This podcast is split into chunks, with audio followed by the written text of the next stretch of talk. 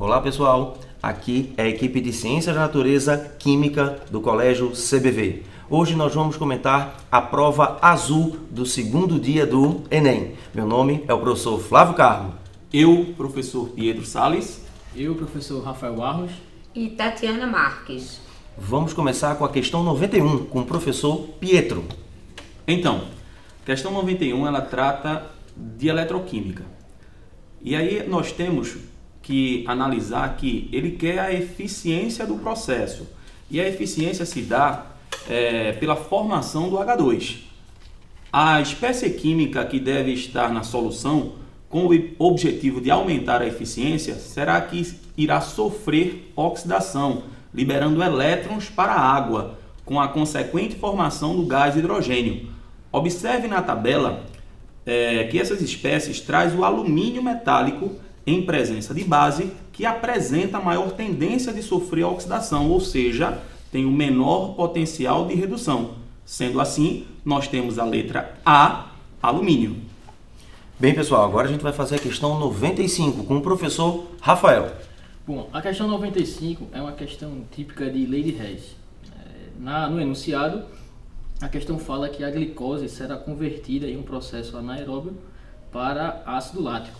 Então, o aluno né, deveria escrever a equação de conversão da glicose para o ácido lático e, através de uma lei de Hess, combinar as duas equações que foram dadas no enunciado para encontrar o ΔH da equação que desejamos. Nós combinamos a primeira equação do jeito que ela se encontra com o inverso da segunda equação multiplicado por 2. E ao combinar essas duas equações, somando os ΔH com as devidas alterações, encontramos que a equação de conversão da glicose em ácido lático libera 112 kJ por mol, por mol de glicose, o que a gente encontra na letra A. Bem, pessoal, agora a gente vai comentar a questão 99. Quem vai comentar essa questão sou eu. Pessoal, essa questão é aquela questãozinha que falava sobre os alcaloides. Uma questão bem, bem, mas bastante interessante.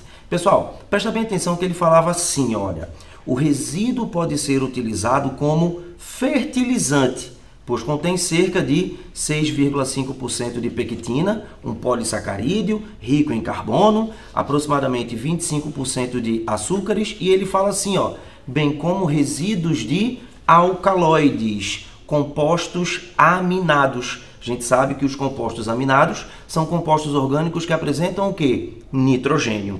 Pessoal, o comando da questão é: esse resíduo contribui para a fertilidade do solo? Pois. Gabarito, letra A, possibilita a reciclagem de carbono e nitrogênio.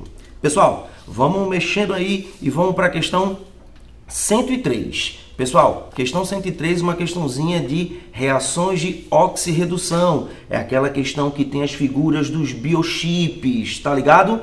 Presta atenção que ele dá para gente duas equaçõezinhas, tá? E você observando bem direitinho essas duas equações, você consegue perceber uma mudança no número de oxidação.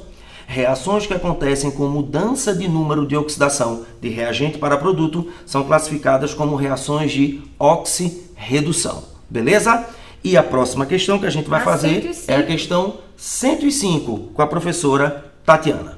Ô Flávio, essa questão 105 vem né, resgatar modelos atômicos, o modelo de Bohr, não é, Fera? Tenho certeza que o grupo do CBV fez com muita tranquilidade. Lembrando que ele fala de cátions metálicos, né, que ao ser aquecido ocorre o salto dos elétrons. Lembrando que essa emissão de luz ela deverá ocorrer desde que haja uma absorção, um salto do elétron de um nível menos energético para o mais energético e o retorno. Neste retorno ocorre a emissão de luz. Portanto, nós estamos com a prova azul na questão 105 com a letra D de dado. Bem, pessoal, acabamos com o nosso bloco 1.